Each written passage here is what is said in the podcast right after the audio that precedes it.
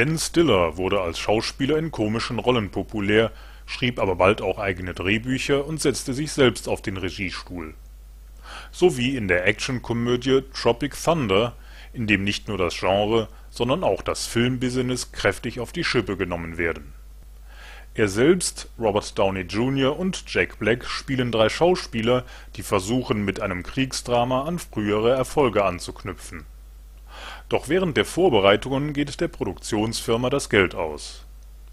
Regisseur Damian Cockburn entschließt sich daraufhin, den Dreh im Guerilla-Stil mit versteckten Kameras fortzusetzen. Die Schauspieler werden kurzerhand in den Dschungel verfrachtet und müssen dort allein klarkommen. Als sie schon nach kurzer Zeit zwischen die Fronten eines Drogenkrieges geraten, ist der Spaß allerdings vorbei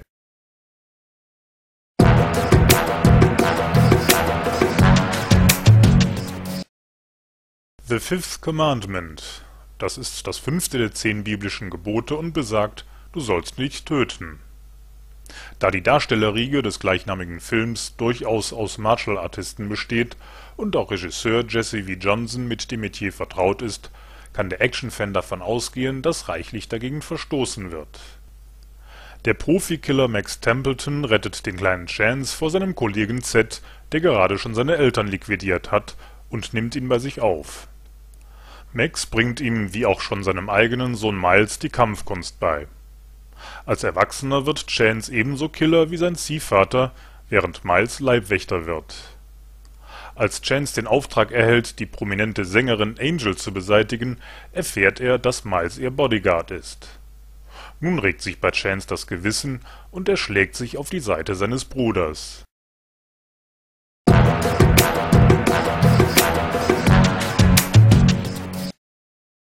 Nachdem ihr Regiedebüt Urlaub vom Leben 2005 vom Publikum wohlwollend angenommen wurde, präsentiert Nele Vollmar mit Friedliche Zeiten ihren zweiten Spielfilm.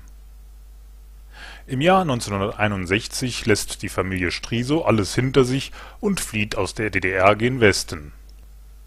Doch Irene leidet auch nach Jahren noch unter Heimweh und alten Ängsten so fürchtet sie den Einmarsch der Sowjets und die Ehe ist durch ihre Eifersucht gegenüber Ehemann Dieter belastet. Unter diesem Verhältnis haben ihre drei Kinder zu leiden. Die beschließen, auf unkonventionelle Art den Familienfrieden wiederherzustellen.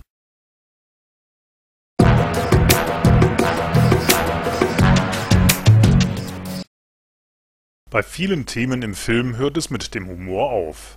Dazu gehören auch Behinderte doch in Bart Breyens bitterböser Komödie Die Kunst des negativen Denkens fängt es damit erst so richtig an. Gayer ist nach einem Verkehrsunfall an den Rollstuhl gefesselt und nervt seine Frau Ingvild durch seinen Missmut. Die lädt eine Selbsthilfegruppe zu sich nach Hause ein. Doch bei Gayer stoßen die hoffnungslosen Optimisten auf eine harte Nuss Insbesondere Tori, die die Therapiesitzung leitet, reibt sich an Gehr und wird von ihm schließlich aus dem Haus geworfen.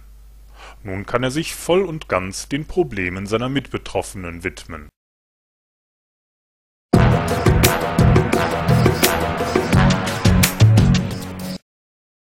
Bei seinem Studium an der Hochschule für Bildende Künste in Hamburg ist der Filmemacher Nils Bohlbrinker in den 70er Jahren mit seinem Mentor Alfred Erhardt zusammengekommen 30 Jahre später erinnert er mit Die Natur von uns an das Werk des bedeutenden Fotografen und Dokufilmers. Er stellt einige von Erhardts Werken vor und zeigt Aufnahmen vom Bauhaus in Dessau, wo Erhard studiert hatte.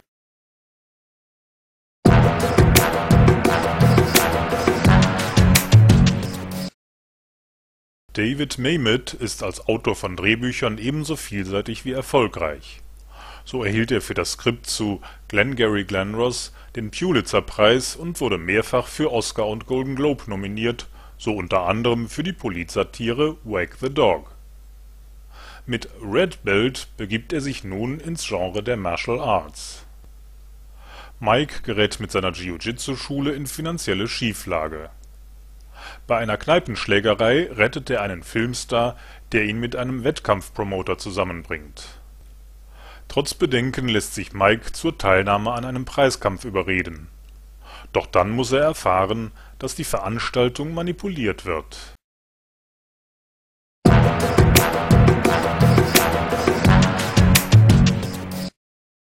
Mit Hilfe der Berliner Union Film und von ZDF und Arte bringt der TV-Regisseur Andreas Morell Unschuld, seinen ersten abendfüllenden Spielfilm in die Kinos.